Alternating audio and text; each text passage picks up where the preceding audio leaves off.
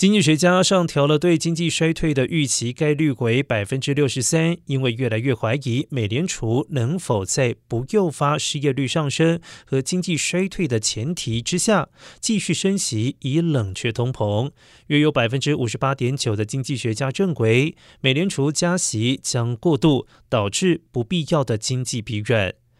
密歇根大学经济学家马纳恩科夫称，软着陆可能仍将是神话般的结果，永远不会成为现实。如果美联储收紧货币政策，足以降低通膨，但不会造成经济衰退，就能够实现软着陆。